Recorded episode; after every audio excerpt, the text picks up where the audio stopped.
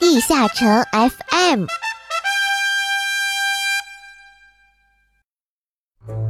勇士们，大家好，又见面了，我是主播玉涵。这个月是十一月，已经快要到年末了。每年 DNF 一年一度的大事情也是时候搞起来了。今年的 DNF 嘉年华还是会在上海举行，听说比以前的活动都要大，都要精彩。除了 F1 天王赛以外，还有很多其他的惊喜。应该有很多勇士都参与了共创季第三季的活动吧？除了常规的绘画、文学以外，还增加了音乐、周边、手工的模块。勇士们的都非常有创意啊！话说那个小姐姐的抱枕啊、鼠标垫啊，到底什么时候才可以出呢？一级打团的时候应该摆个史诗周边，肯定能闪金光的。今年的 DNF 嘉年华多了个外场，会展示第三季的各种共创作品。不知道我的好基友的投稿有没有被选上呢？有投稿的勇士就可以多多留意一下。我还听说《勇士的意志》的作者蓝源大大会到现场和玩家互动，喜欢他漫画的同学可以追去现场催稿来了。除了蓝源，鬼刀大大也会现场发签名的卡片。鬼刀大大的画这么好看，勇士们记得早点去抢啊！总之，我感觉今年的嘉年华会非常的好玩。希望各位勇士都能够抢到票，玩得开心。那接下来就进入我们今天的精彩内容。嗯，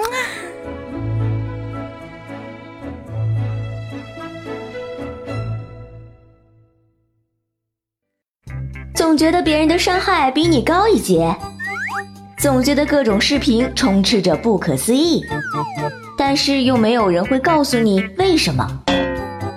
那么就由我们来给你揭秘。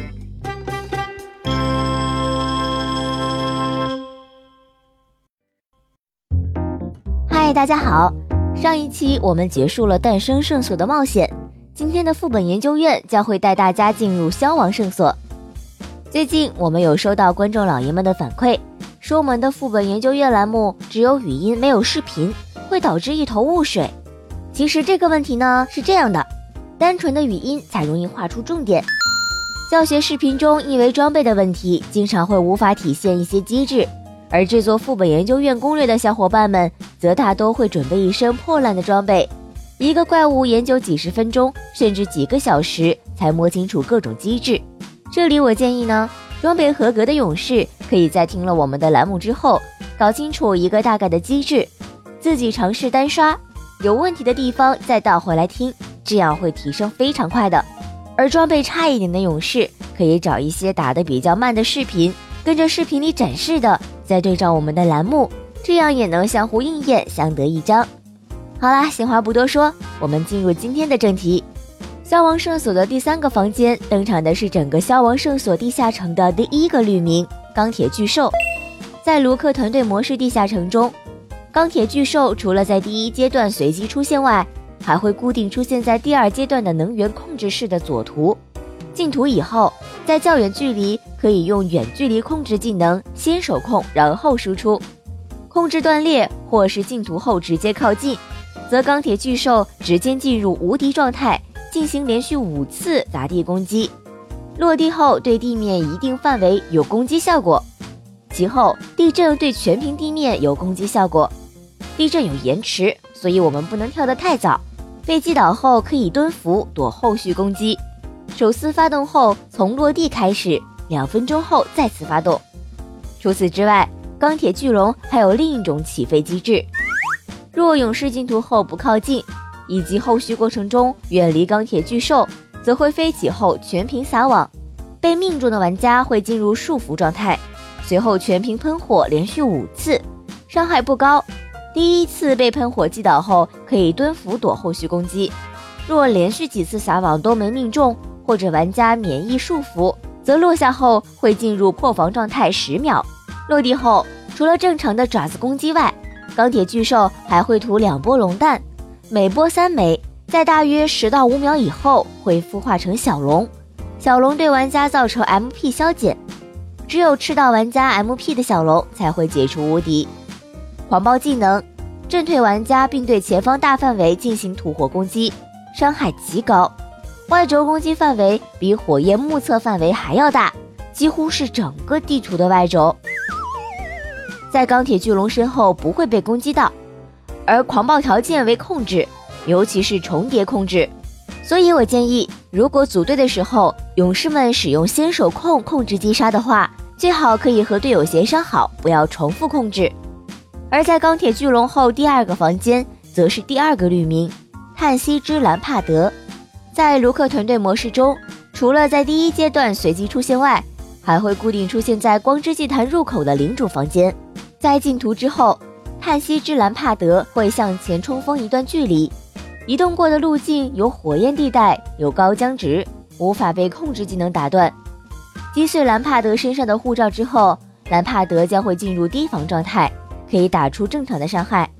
除此之外，兰帕德偶尔还会进入无敌状态浮空，并下下投掷一枚钻头，钻头会对玩家造成持续性的伤害。钻头很脆，可以被打破。在投掷完钻头后，他还会召唤一个小机械。攻击小机械则会引发电弧，每次电弧都会对兰帕德造成一定量的固定伤害。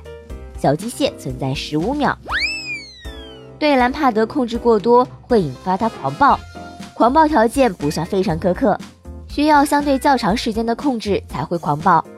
兰帕德起飞并连续投掷九枚钻头，最后落地或有全屏地面攻击。没有躲避成功的玩家，除了受到基本伤害外，还会固定扣除百分之五十最大 HP。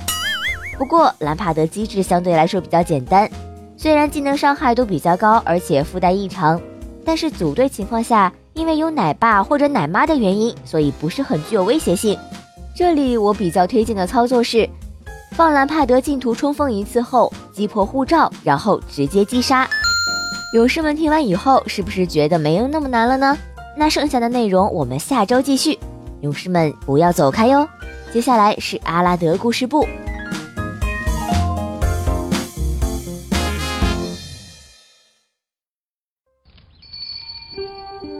左键错过了多少人物，空格忽略了多少故事。朝花夕拾，带你去了解 DNF 背后的故事。这里是阿拉德故事部。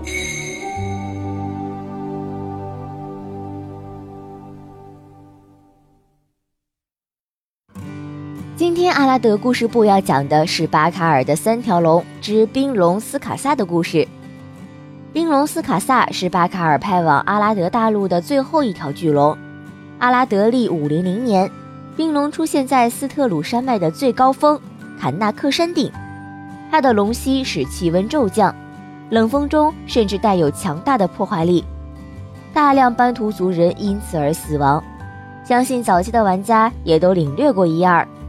初期 DNF 版本里，斯卡萨之潮可是个噩梦级的白图，冰龙的各种攻击方式几乎都是致命的，因此这个图也成为了很多玩家挑战自我的地方。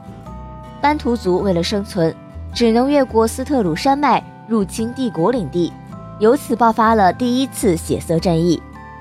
五二六年，天界的暴龙王巴卡尔被穿越过去的冒险家打败，冰龙也陷入了冬眠状态。这里我不得不说，巴卡尔的三条龙表现真的不怎么样。狂龙赫斯好歹引得帝国大将来战，邪龙斯皮兹十年就被封印，冰龙斯卡萨二十六年还搞不定一个族群。而且后来冰龙的表现就更迷了，他从阿拉德利五二六年开始就一直睡觉。五三零年班图族返回了斯特鲁山脉，整整三百年后，冰龙才苏醒。而且五年后又沉睡了。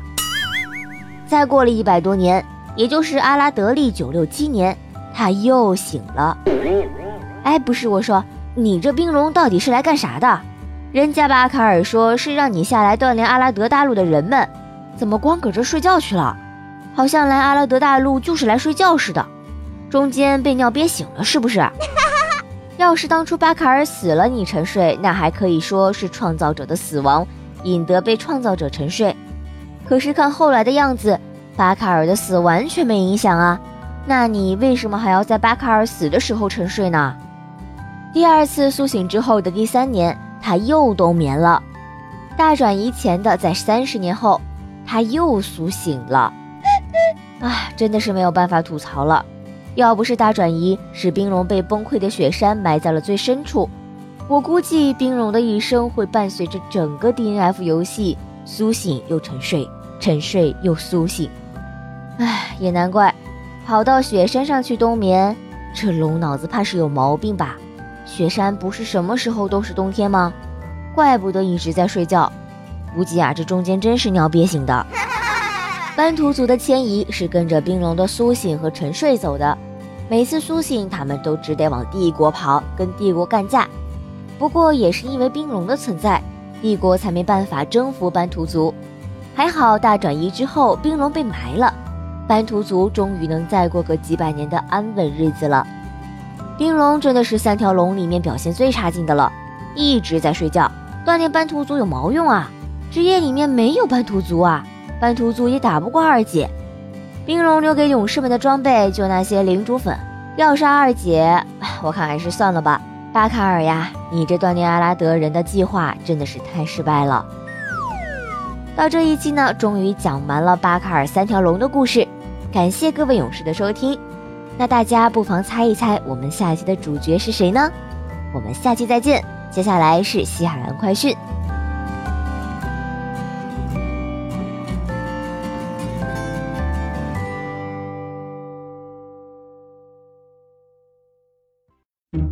最新资讯，权威分析，迅捷发布，未来尽在西海岸快讯。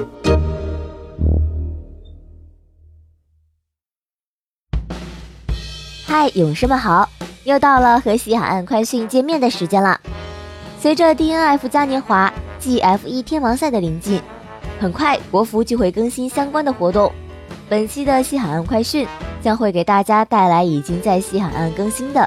即将在十一月十六日更新在国服的活动，首先是已经很多年没有改版，很多勇士都抱怨玩腻了的周长地下城改版。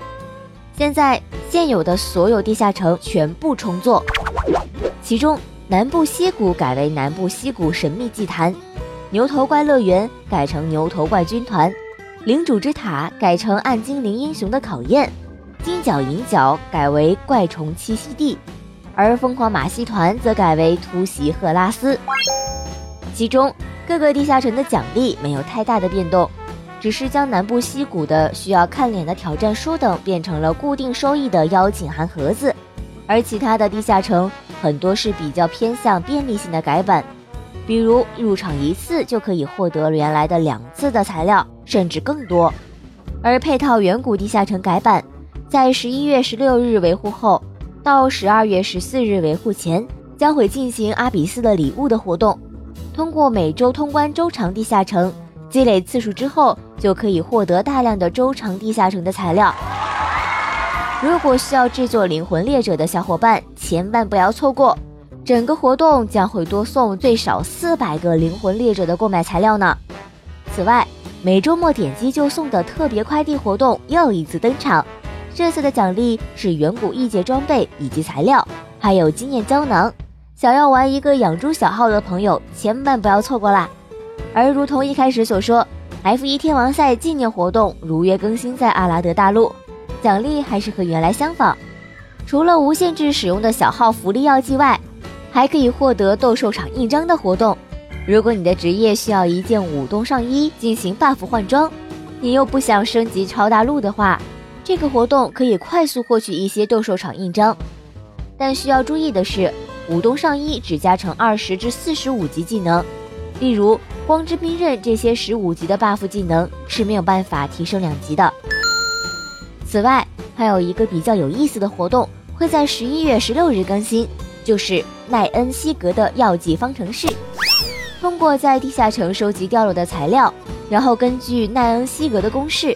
合成各种各样的药剂，然后通过合成反推配方，越少的合成次数得到配方，将会得到越高的奖励。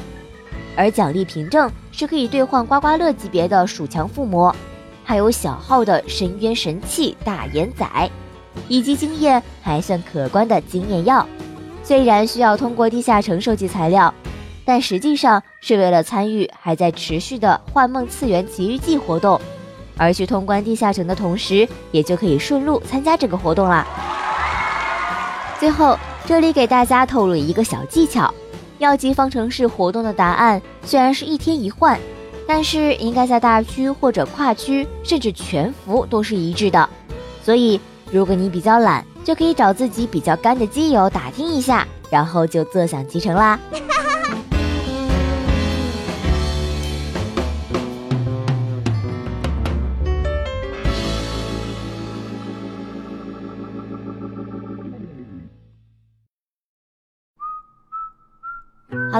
不知不觉又进入到我们这一期节目的尾声了。如果勇士们对节目有什么建议，或者有游戏的心得体会想与我们交流，又或者是有游戏的疑问想让我们帮你解答，都可以在下方的评论区给我们留言。本期阿拉德音乐盒给大家带来的是歌曲《为了即将到来的时刻》，这首歌也是 DNF 经典的主题曲之一。明快的曲风不禁让人回忆起当初与小伙伴们一起热血奋斗的日子。那这期节目到这里就结束了，各位勇士们，地下城 FM 下一期与你不见不散。